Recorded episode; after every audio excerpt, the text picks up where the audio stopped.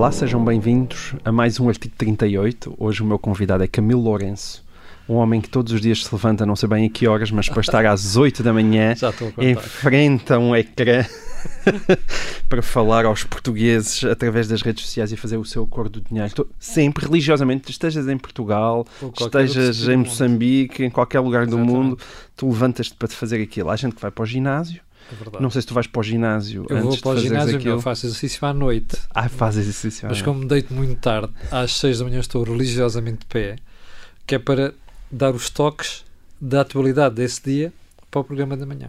E deitas tarde ainda assim?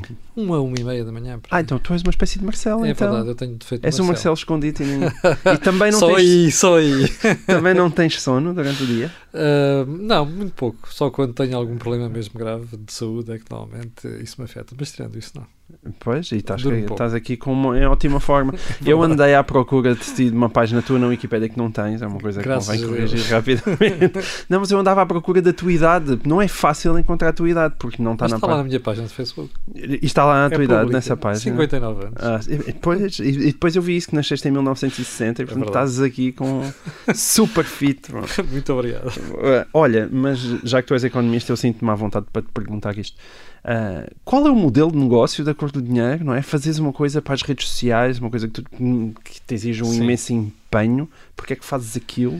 De que maneira é que aquilo é rentável para ti, para a tua carreira? Bom, uh, eu tenho a felicidade de ter chegado a esta altura da minha vida e já não depender do jornalismo, hum. porque hum. fui sempre um tipo muito poupado, desde muito cedo.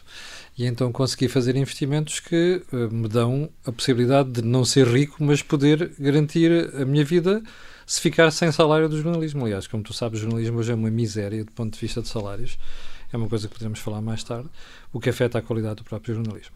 E o que é que isso me dá? A possibilidade de poder decidir fazer informação para os portugueses, para toda a gente que quer ver diariamente e fazer serviço público. Bom, aquilo começou por ser uma brincadeira, porque eu fiz rádio durante muito tempo, mais de 20 anos, e tinha criado esta rubrica chamada A Cor do Dinheiro em 1988, que depois transportei para o Jornal de Negócios, onde ainda hoje se mantém como coluna diária, e para a televisão com um programa de televisão chamado Cor do Dinheiro. Portanto, aquilo tornou-se uma marca.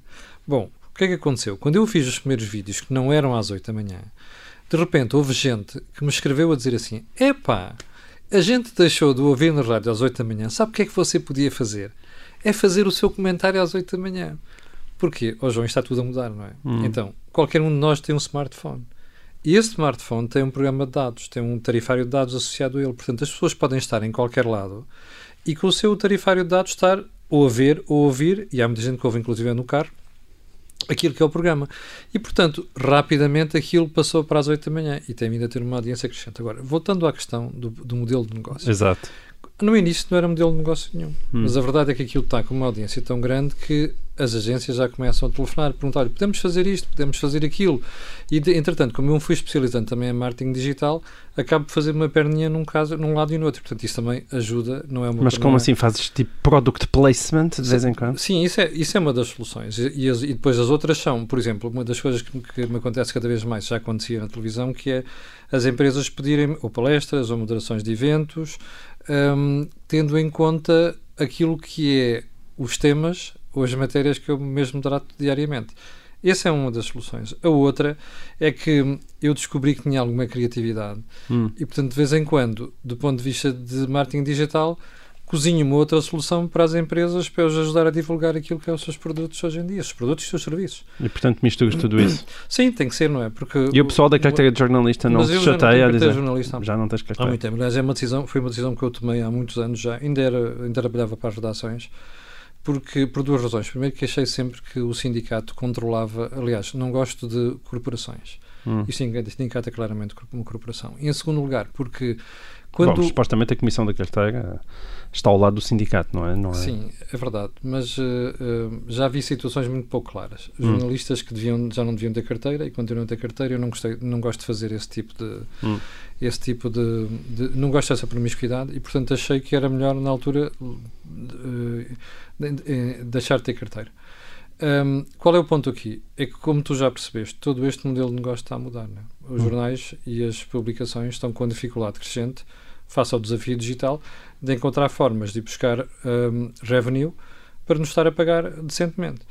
e eu desconfio que nós vamos chegar a uma, solução, uma situação em que tu vais ter, provavelmente, eh, não digo todos, mas uma parte da classe jornalística, nomeadamente as pessoas com nome, com marca, que vão ter que ficar associadas a qualquer outra forma de ir buscar rendimento dessa. Agora, têm que fazer declaração disso e têm que fazer uma coisa muito importante, que é quando forem, imagina que uh, estão associados a alguma, alguma solução que implique publicidade de parte das empresas, não comentar essas empresas. Mas isso também é uma, isso, isso também é tramar, não é? Sobretudo é. tu, aliás, também te moves no comentário é, da economia, no comentário isso. dos Atenção. negócios. Sim, mas eu não faço isso. Ou seja, eu não estou numa situação dessas. Ninguém me paga, ninguém me paga de forma regular uhum. para estar a fazer isso.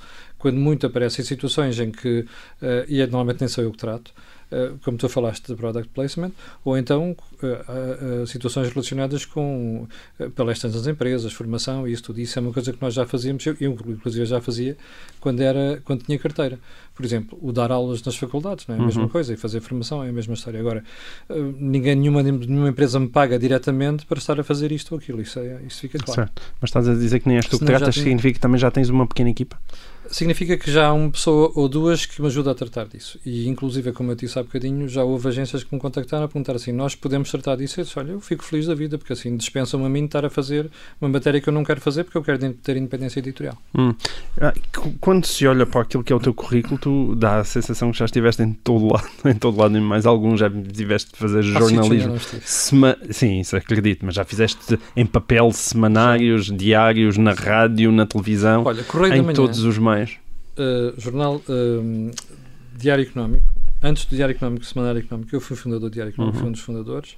Um, já passei pelo, pelo, por, por rádios. Uh, Fizeste aliás, revistas, não é? É verdade, já fiz não. revistas, já tive a responsabilidade editorial de uma série de revistas da área de negócios e de tecnologia uhum. e de, de, de, automóveis, quando estava na Abril. Uh, já fiz televisão, já passei pelos três canais de televisão, exatamente. Rádio, já comecei no Correio da Manhã Rádio, depois fiz a rádio comercial, já passei pela Capital, já passei pelo, pela, pela Antena 3, já tive coisas na Antena 1, portanto já fiz Todo uma série de coisas, é verdade. Nunca passei pelo Expresso. Ah, e comecei na Renascença, é verdade. Olha, mas, mas explica-me uma coisa, isso é ótimo, mas por outro lado também é legítimo fazer-te a pergunta porque é que andas a saltar sempre de sítio para sítio? Ah, porque são 32 anos de carreira, ou seja, eh, houve alturas em que fiz as coisas ao mesmo tempo. Trabalhava na rádio e trabalhava na imprensa, em uhum. papel. E, portanto, dava para conciliar. No caso da televisão, começou a acontecer porque a RTP começou-me a convidar ainda nos anos 90 para fazer comentários.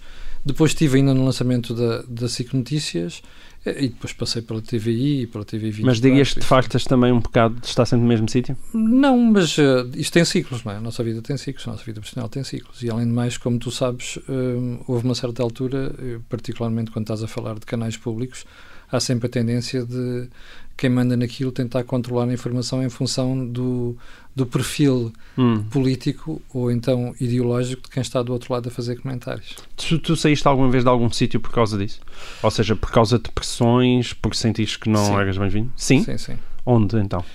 Olha, na RTP. Então conta. É, e isto é que foi o aspecto mais feio disto tudo, é que eh, quando, quando foi a anterior direção, é, fizeram-me saber que não gostavam de algumas coisas que eu dizia. E eu um dia virei para as pessoas e disse, meus amigos, olha, as duas uma. Ou eu tenho liberdade para continuar aqui, porque, e ainda para mais, isto nunca foi dito Estás a falar direta. de direção? Uh, da, anterior, da anterior direção da RTP que saiu. Uh, a dirigida pelo Paulo Dentinho e, e, e, as pessoas estavam com ele. E o pior de tudo é que nem sequer tiveram coragem de dizer isto diretamente. Foram passando essas informações aos, aos editores. Até que um dia, cada um, eu, eu achei que, em função do que estávamos em que ano? Estávamos em 2015 ainda. Final de 2000, sim, final de 2015. Mas na transição dos governos? Ou achas que isso, na, ou isto não foi uma questão não, política? Foi na transição da direção, precisamente. E os editores comunicaram-me um dia que a direção tinha achado que não valia a pena continuar uh, a, a comentar na RTP. Mas isto achas que é porque se acabou o ciclo Pedro Passos Coelho e começou o ciclo António Costa? Não sei se o que é que tem a ver, eu gostava de ter percebido isso, nunca me explicaram. E a verdade é que uh, e a verdade é que esta informação acabou por me ser comunicada pelos editores e não pelas pessoas que estavam à frente uh, da direção, um, e nomeadamente pelo diretor de informação. Eu sou suficientemente decidinho para aceitar que as pessoas me digam assim, não gostamos de si, uh, vamos terminar uh, aquilo que é a colaboração que nós temos consigo. Agora, que me digam isto diretamente e não mandem para ali mandar bocas pelos corredores e, e, e comunicar as decisões, as decisões aos editores. É? Hum. E nunca mais voltaste à RTP? Não. E achas que isso tem a ver com as tuas opiniões, que são, não digamos assim, bastante firmes e mais, mais ligadas a uma direita, dirias tu, Sim. não é? Não tenho mais que na dúvida. Aliás, isso próprio foi-me comunicado por, por pessoas da, da, própria estação. Hum. E tirando a RTP, isso aconteceu antes? Este, antes de 2015? Um, não, do ponto de vista político, não. Aliás, devo dizer-te que até acho estranho tudo isto e, e, até a falta de coluna vertebral de algumas pessoas, porque eu recordo-me quando eu comecei a fazer mais comentários de programas na RTP foi quando o José Sócrates era Primeiro-Ministro. E não me lembro, sinceramente, ter havido tanta interferência política na televisão nessa altura como passou a haver mais tarde. E a gente nota claramente que há uma interferência política. Digam lá o que disserem, inventem lá os uh, conselhos que quiserem. Uh, tu és um homem de direita que não foi perseguido por José Sócrates? Isso fica-te mal. Não, não pois, eu, eu, eu, eu, felizmente não tive a tua, o teu azar a esse nível, é? mas... Ao sorte, bem. Mas, não, mas isto tem uma grande vantagem, é que eu acho que as direções da RTP nessa altura eram muito mais independentes do que passaram a ser a partir daí. Hum. É, a diferença está aí. Não é que ele não quisesse interferir, aliás, nós, eu ouvia de alguns ministros José Sócrates, e até ouvi dele próprio uma vez, coisas pouco agradáveis em relação àquilo que a gente escreve e diz. Hum. Agora, o que eles não conseguiam era meter a mão dentro da RTP, como depois, a partir daí, passou a ser mais fácil interferir. Mas isso é estranho, porque ainda com todos os defeitos que António Costa tem, eu não conheço, és a primeira pessoa que eu ouço dizer eh, ele está a meter a mão na comunicação social ou pelo menos está a afastar pessoas mas eu não estou a dizer que seja, não. Mas eu não estou a dizer que seja isto venha do António Costa. O, uhum. que, o, que, o, que, eu te estou a dizer é aquilo que eu ouvi dentro da própria RTP em relação ao posicionamento. Eu ouvi várias, aliás, houve várias pessoas que me comunicaram que eles não gostam do que tu estás a dizer porque tu és direito. Hum. E pronto. Mas achas que muitas vezes são os diretores que são mais papistas que o Papa? Acho. Acho. E acho que há diretores que têm posicionamentos ideológicos claros e deixam que isso influencie aquilo que são as escolhas de informação que, que os canais fazem. Hum. Isso é absolutamente lamentável. Hum. Isto, é, isto é uma coisa que eu nunca faria. Aliás, nunca fiz. Eu já dirigi publicações e já houve momentos muito difíceis em que a gente teve de tomar decisões sobre informações que íamos dar ou não. Fui pressionado por tudo quanto era sítio até acabei por perder o emprego duas vezes por causa disso. Um, e nunca me lembro, mas sinceramente não me lembro, ter havido cedências a esse nível. E eu, por isso é que isso me custa. Peraí, mas perdeste duas vezes o emprego por causa disso, como acabaste de dizer. Eh, quais são essas duas vezes? Não, por pressões que têm a ver com uh, interesses que depois são comunicados por parte dos acionistas. Não é? Mas que empregos eram esses? Olha, um foi na revista Valor. Hum. Foi claramente. E estávamos em?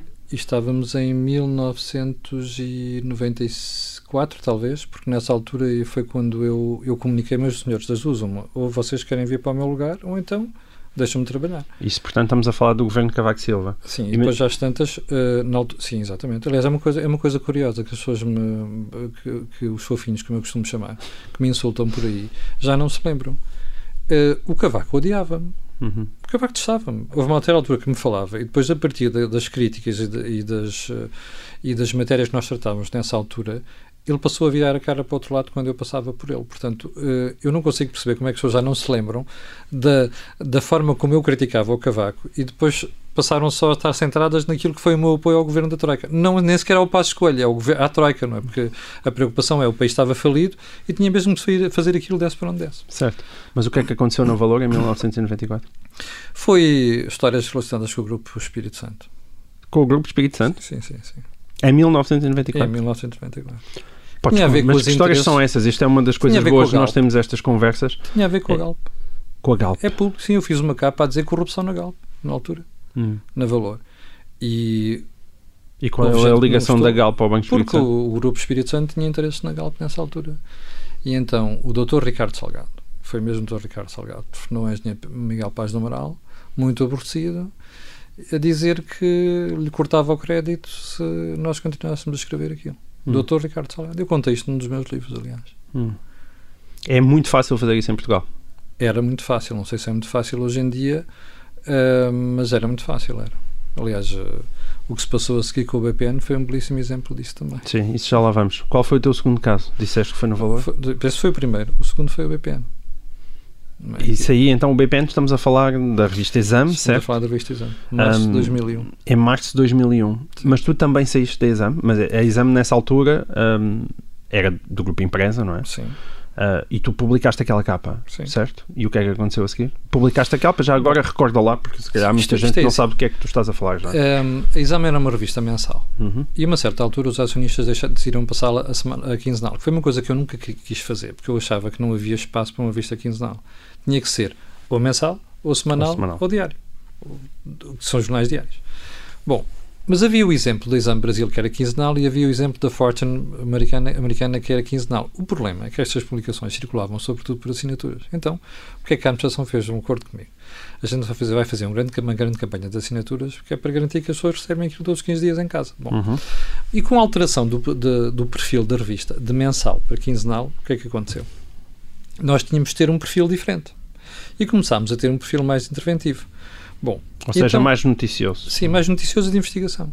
Então tivemos problemas com o Jerónimo Martins, que nos processou de um milhão de, um milhão de euros. Depois tivemos problemas com uma empresa de área de tecnologias que processou-nos de um milhão de euros. Depois tivemos problemas com o grupo Edifer, que nos processou num milhão de euros. E depois tivemos a história do BPN, que nos processou em 5 milhões de euros. Bem, no caso da Jerónimo Martins, não havia razão nenhuma para aquilo. Foi uma teimosia do, do Francisco Soares dos Santos, do Alexandre Soares dos Santos, foi uma pena, porque eu tenho muito respeito por ele como empresário, e aquilo ficou resolvido. No caso é Edifer, como sabes, a empresa faliu. É?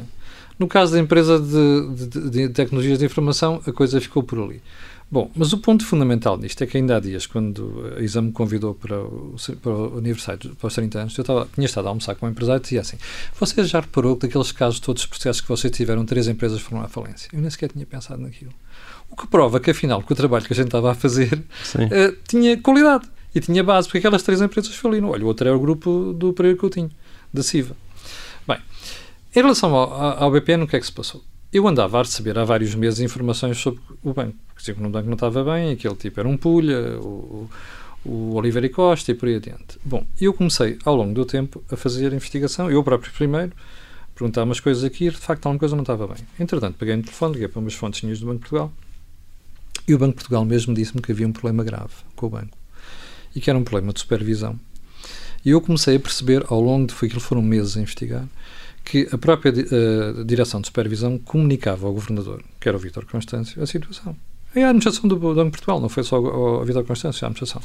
E aquilo não andava nem desandava. Bom, o que é que a gente fez? Pedimos uma entrevista ao Dr. Oliveira Costa e fizemos aquela capa.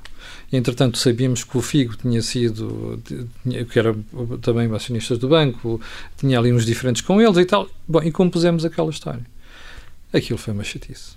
Porque o Dr. Oliveira Costa não gostou nada daquilo e então mandou dizer que ia nos processar em 5 milhões de euros. E processou mesmo. Bom, aquilo foi uma chatice para o grupo, porque a própria grupo empresa não valia nesse, nessa altura 5 milhões de euros. Uhum. Imagina o que é, quem dirige o grupo, o susto que apanha com aquela brincadeira. Bem, em cima disto tudo, o próprio Dias Loureiro um, um dia apanha-me na SIC Notícias, comunica, ao Dr. Balsemão que uh, estava muito, incomodado e o Dr. Oliveira Costa estava muito incomodado e não sei quem. O Dr. Balsemão telefonou-me e disse: Olha, importa-se falar com o Dr. Oliveira Costa, o que o Dr. Dias Loureiro, com certeza. Encontrei o Dr. Dias Loureiro na, na SIC Notícias, no dia em que estava lá a fazer comentário, e ele diz-me assim: então, Mas o que é que foi aquele devaneio? Mas qual devaneio? Aquela capa que vocês fizeram, desculpa se não tem alguma coisa para dizer sobre a capa em concreto, se tiver, diga. E a gente discute isso aqui, eu levo aos nossos jornalistas que, nós, que investigaram isto e a gente esclarece o assunto. Ai não, então, mas quer falar em geral? Olha, eu vou-lhe dizer uma coisa, eu mantenho a história tal como está. Bem, e a partir daí foi o processo 5 milhões de euros. E foi uma chatice a partir daí, porque uh, o ambiente e a, e, o, e a relação começou-se a degradar, porque aquilo eram contas uh, elevadíssimas de advogados, eram dos melhores advogados na praça, havia o risco, de facto, porque como sabes, quando as coisas vão para um tribunal, ninguém sabe para que lado é que pende, pende, pende, pende a balança. E, portanto, aquilo começou a criar um, um mal-estar muito grande. E ao fim de algum tempo eu acabei, e os pormenores eu nunca revelei, e também não vou fazê-lo agora, porque fazem parte de conversas até pessoais que eu tive com o Dr. Balsemão, eu acabei por sair do grupo. Eu mais tarde descobri, da forma mais desgraçada possível, o acordo que depois foi feito e porque é que eu saí. Porque quando eu fui chamado à Comissão Parlamentar de Inquérito, o João Semedo, que eu tinha uma das pessoas que eu tinha mais respeito eh, na esquerda, passa-me um documento para a frente e diz assim: conhece isto? E eu começo a ler o documento e fiquei branco, apesar de ser moreno. Porque o documento indiciava claramente um acordo com o Dr. Oliveira Costa para tirar o processo, saía eu da exame e pediam desculpa e o assunto ficava arrumado. E foi assim que se resolveu. Mas isso estava em papel? Está em papel, está em papel, sim, não está em papel que saía eu, mas percebia-se claramente porque é que eu tive que sair que é para fazer aquele documento, que eu nunca assinaria aquele documento, a pedir desculpa. E o documento era entre quem e quem? Era entre a administração da empresa e o, e o BPN. Muito bem. Voltaremos já com este assunto logo após este pequeno intervalo. Fiquem já. Bem-vindos à segunda parte de artigo 38. Um, nós estávamos aqui a conversar entusiasmadamente sobre um, o BPN e tu estavas a contar aquelas tuas histórias e referiste a questão da comissão uh, de inquérito, não é? O BPN foi uhum. nacionalizado, nacionalizado em 2008, esta história é de é 2001, portanto, sete anos antes, em que tu dizes que a tua fonte já é o Banco de Portugal, claro, não é? Banco de Portugal que depois, de certa maneira, se faz despantado, não é? é Vitor Constâncio nessa comissão. Oh, João, eu fui. Faz despantado. Eu fiz questão eu peguei na minha filha, estava sozinho esse fim de semana em casa. Peguei na minha filha de 4 anos, quando eu ouvi o anúncio da nacionalização do BPN. Peguei na minha filha pela mão e fui com ela ao Ministério das Finanças para ouvir a conferência de imprensa. Uhum. Porque já sabia o que é que ia sair da boca daquela gente. Desde o Ministro das Finanças, Teixeira dos Santos, até ao Governador do Banco de Portugal, Vitor Constância. E a uma certa altura, Uh, ainda fui gozado pelos meus colegas, então vens para aqui com a tua filha e tal, e não queres que ela seja jornalista? E eu, bem. E eu perguntei-me, levantei-me a certa altura e perguntei ao David Constâncio, e aliás, isto deve estar registado em registro de televisão. Uh, então, desculpe lá, quando eu estava na revista, a gente contou a história do início disto tudo e o Banco de Portugal não fez nada. E agora vem para aqui anunciar a, a, nacionalização. Estou a ver com aquele ar muito fleumático dele, se fosse claramente à pergunta, não respondeu e depois transitou por outras matérias. Ou seja, aquilo foi uma vergonha. Porque o Departamento de Supervisão do Banco de Portugal comunicou à administração do banco aquilo que acontecia. Portanto, o que aconteceu com o BPN foi negligência total do Departamento de Supervisão do Banco de Portugal e de, de, personalizado na figura do governador. Sendo que Dias Loureiro também nessa comissão foi dizer não, não, eu também tinha enviado uma carta sim, ao sim, Banco sim. de Portugal. Pois, o Dias Loureiro enviou tudo, fez tudo, se fosse tudo. É impressionante. O que eu acho incrível nisto é como é que não há um palhaço preso no meio desta história toda. Percebes? desde o Oliveira Costa, como sabe, está na rua hoje em dia, até outras pessoas metidas naquilo. E esta brincadeira custou ao contribuinte, que ainda não está apurado, nas minhas contas, vai ficar pelos 7 mil milhões de euros. Uhum. Fora os 10 mil milhões que vai custar o Banco Espírito Santo também, portanto, vês aí, só nestes dois são 17 mil milhões de euros. Consegues fazer uma hierarquia de trafolhice bancária? Ou seja, qual é o caso mais escandaloso de todos aqueles que Eu pensava que era o BPN. Hoje em dia, acho que não. Aliás, não é acho que não, tenho a certeza que não. Dr. Ricardo Salgado e a equipa que o acompanhou, nesse aspecto, conseguiram bater tudo e mais alguma coisa. Quando, quando as pessoas olham para as revistas cor-de-rosa e veem o Ricardo Salgado a passear de férias na comporta. Uh, e dizem isto não pode ser, achas que é populismo ou é uma indignação justa? Não, eu acho que é absolutamente justa. E eu tenho pena é que também não digam isso do Oliveira e Costa. Porque o que nós não podemos ter é pessoas que dizem que são santinhas, que não fizeram nada e depois são multadas pelo Banco de Portugal. Os tribunais confirmam as penas um, e depois, graças ao nosso sistema judicial, com as incidências processuais que vão aparecendo, isto demora sempre 5, 10 anos para resolver. E estas pessoas andam impunemente em Cascais, vivem muito bem, pagam tudo em dinheiro, sem utilizar cartões e depois fazem aquelas figuras na comporta. Na comporta e na Suíça e noutros sítios.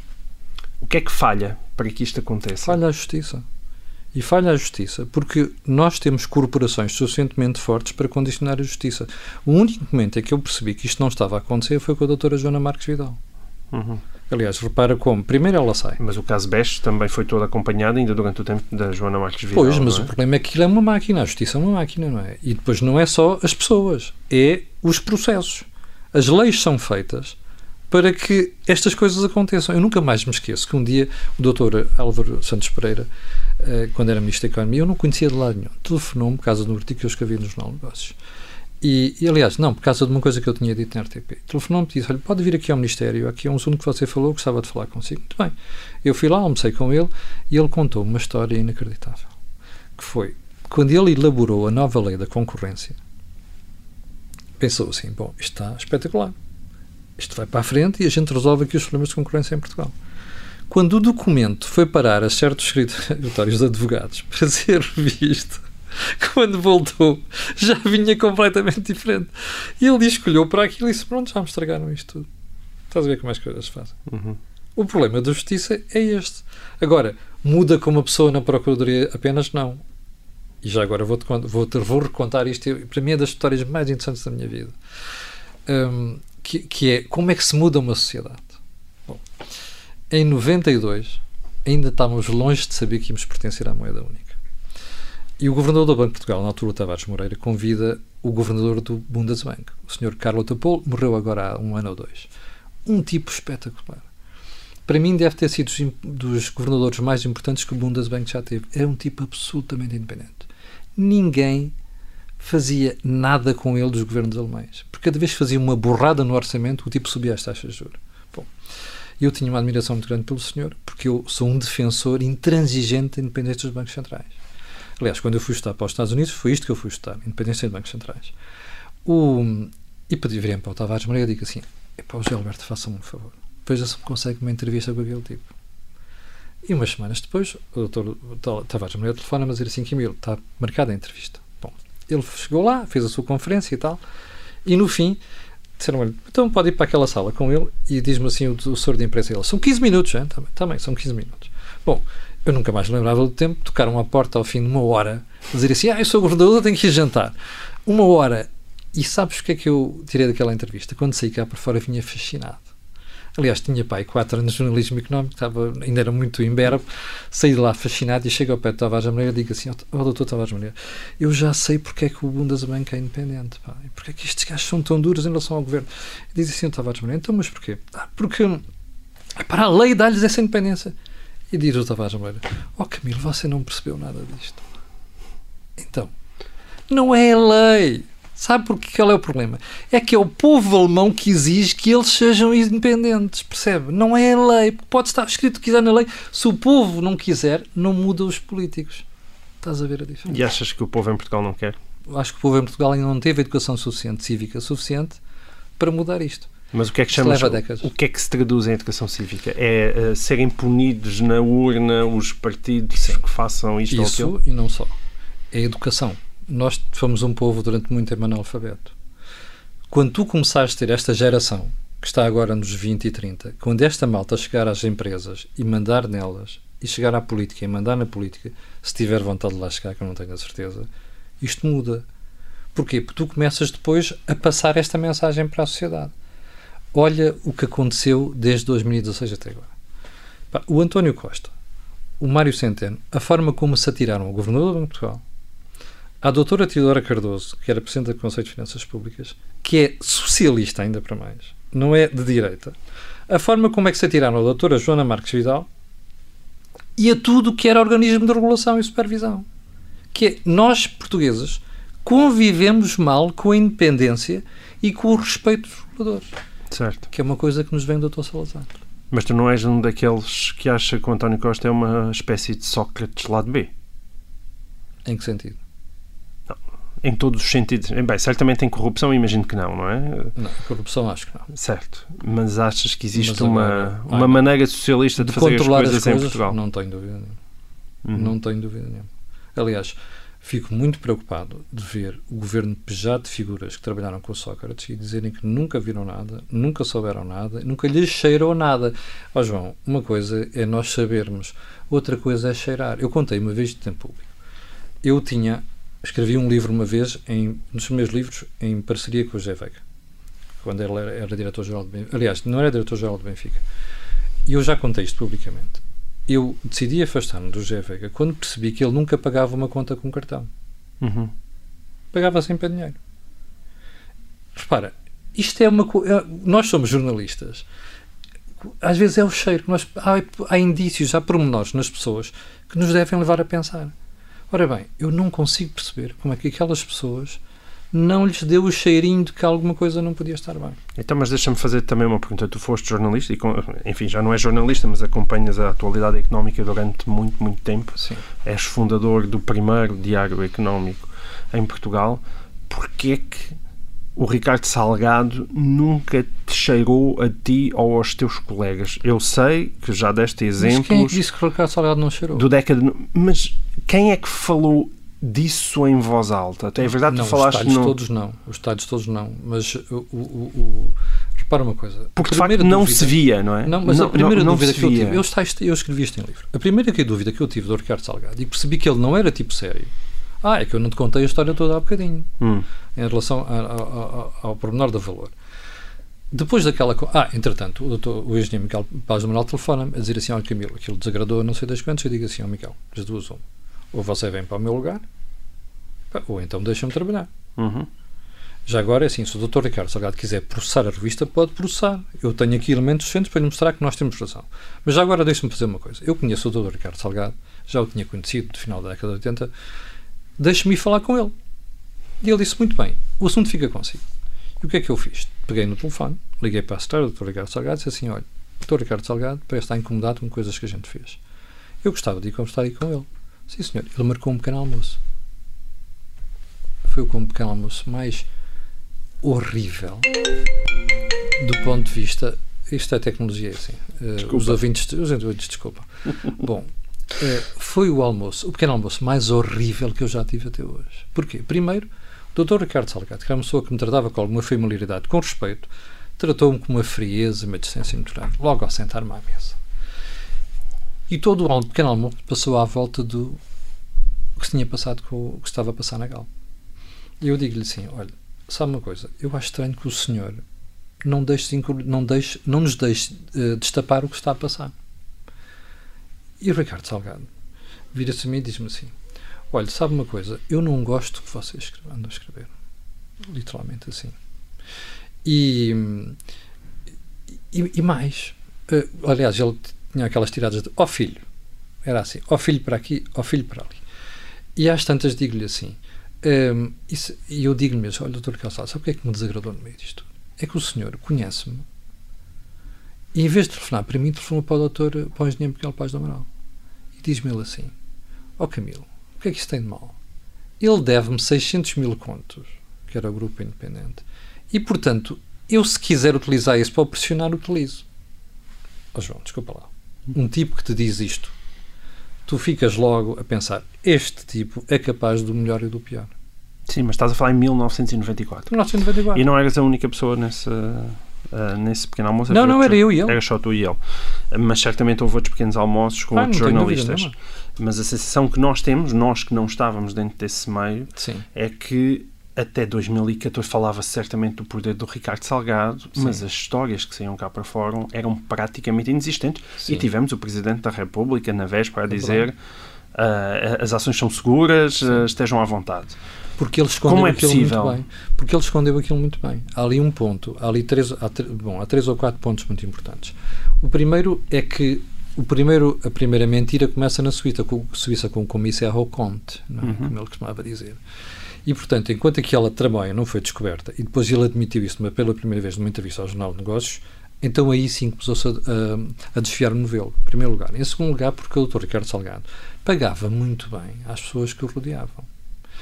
Aliás, os colaboradores dele, que conheciam aquela situação, eram pessoas principalmente pagas. E, portanto, guardaram uma série de segredos durante muito tempo.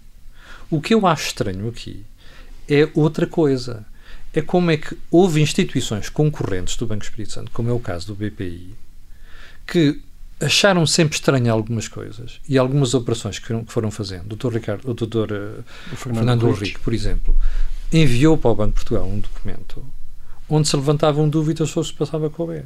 Bom, havia coisas que os jornalistas não conseguiam ter acesso. Isso era claro. Mas os bancos tinham. E por isso é que eu achei sempre muito estranho como é que o Banco de Portugal nunca prestou atenção àquilo que vinha do próprio sistema financeiro. Achas que o Banco de Portugal protegeu o Ricardo Salgado? Não tenho dúvida nenhuma, João.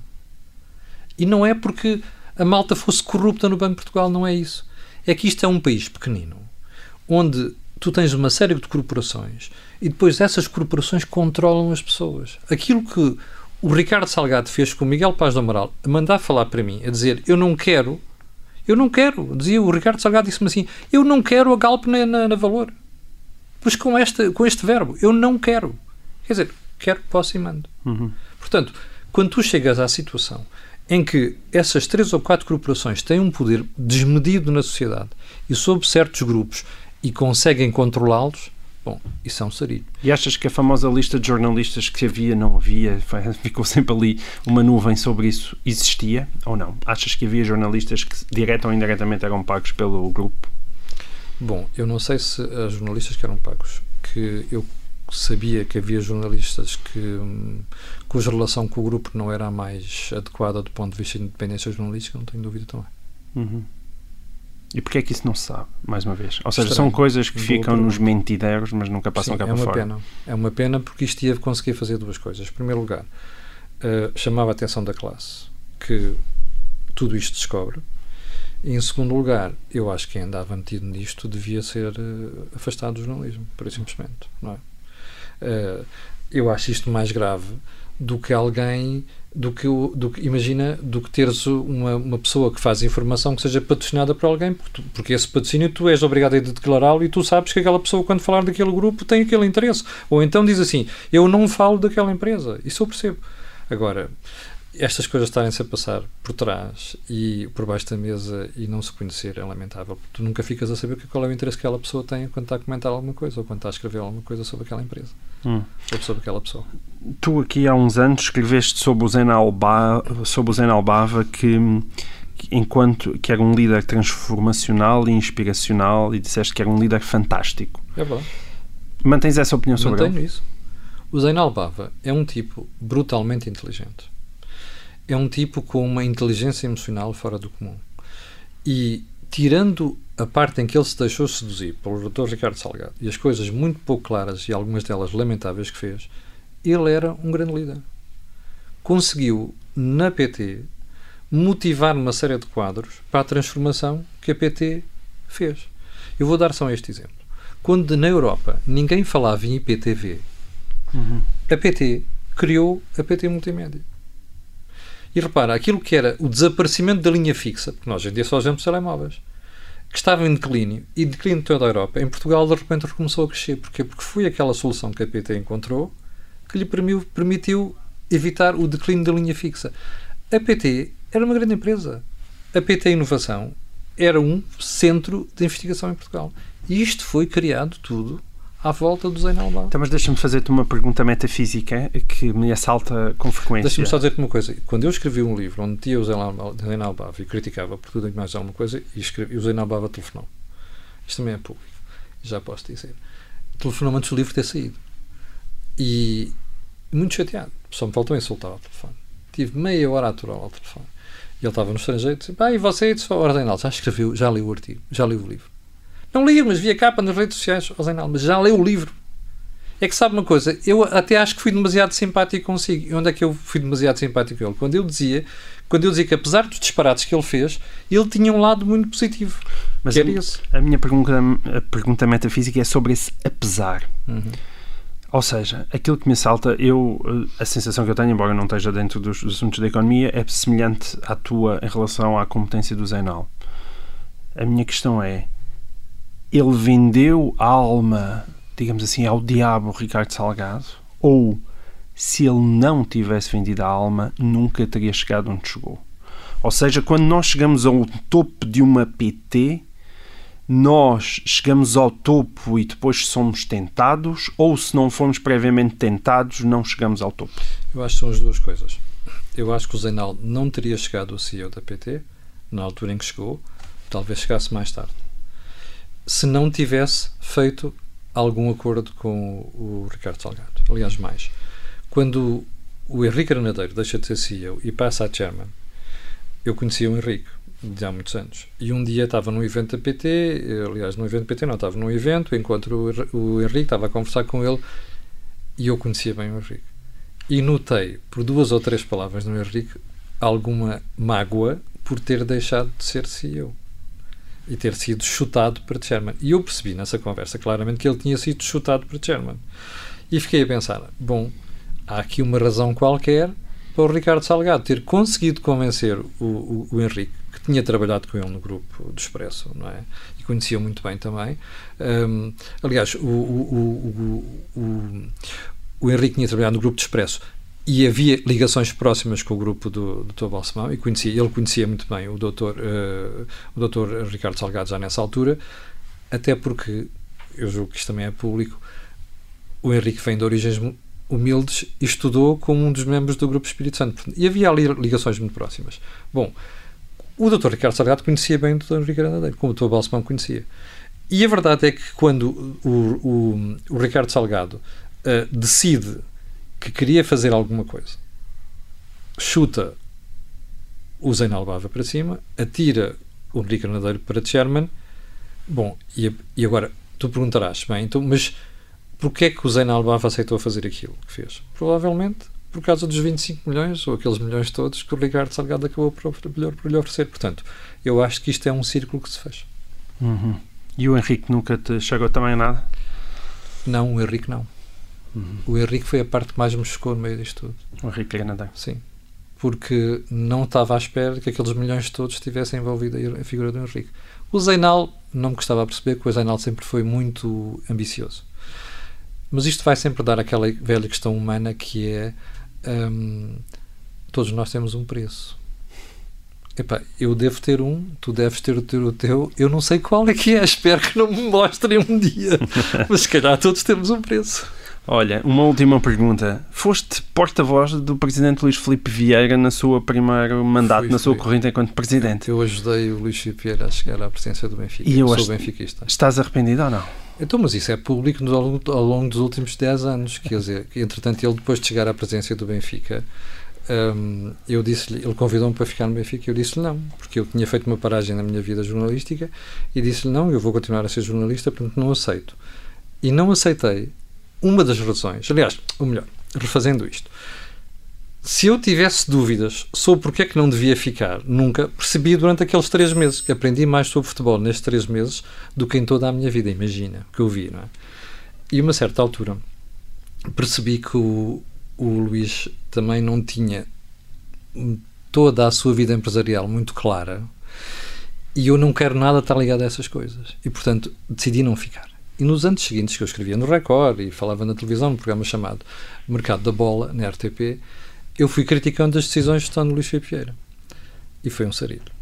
Passei a por escrito uhum. no Benfica. De tal forma que até o Domingos Soares de Oliveira, que era um tipo que eu conhecia bem antes de ter ido para o Benfica, foi lá posto pelo Ricardo Salgado, curiosamente, estás a ver? também. Foi, foi. No Benfica também? No Benfica. Ok. Bom, o Domingos Soares de Oliveira, uma vez escrevi um artigo no Jornal de Negócios que dizia uh, bem mal fica, por causa de uma coisa que eles fizeram. O Domingos telefonou-me, chateadíssimo, a dizer que ia fazer tudo o que podia para eu deixar de escrever e falar na televisão. Estás a ver o, poder que esta malta e pensa conseguiu? Não. Hum. Claro que não. Muito bem. Portanto, como vês, eu afastei-me e continuei a criticar o Luís Filipe de maneira que eles hoje em dia mantêm-me à distância. Camilo, muito obrigado por obrigado. estar aqui presente e esta foi mais uma edição do Artigo 38. Até para a semana. Vodafone Business, o seu parceiro na transformação digital.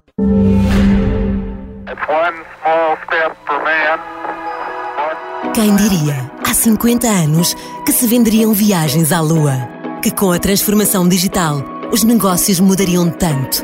Que hoje, graças às soluções de segurança da Vodafone Business, a informação digital está mais protegida que os dados físicos. Quem diria? O seu negócio mais competitivo, as nossas soluções de segurança. Vamos juntos. O futuro é incrível. Ready? Vodafone Business.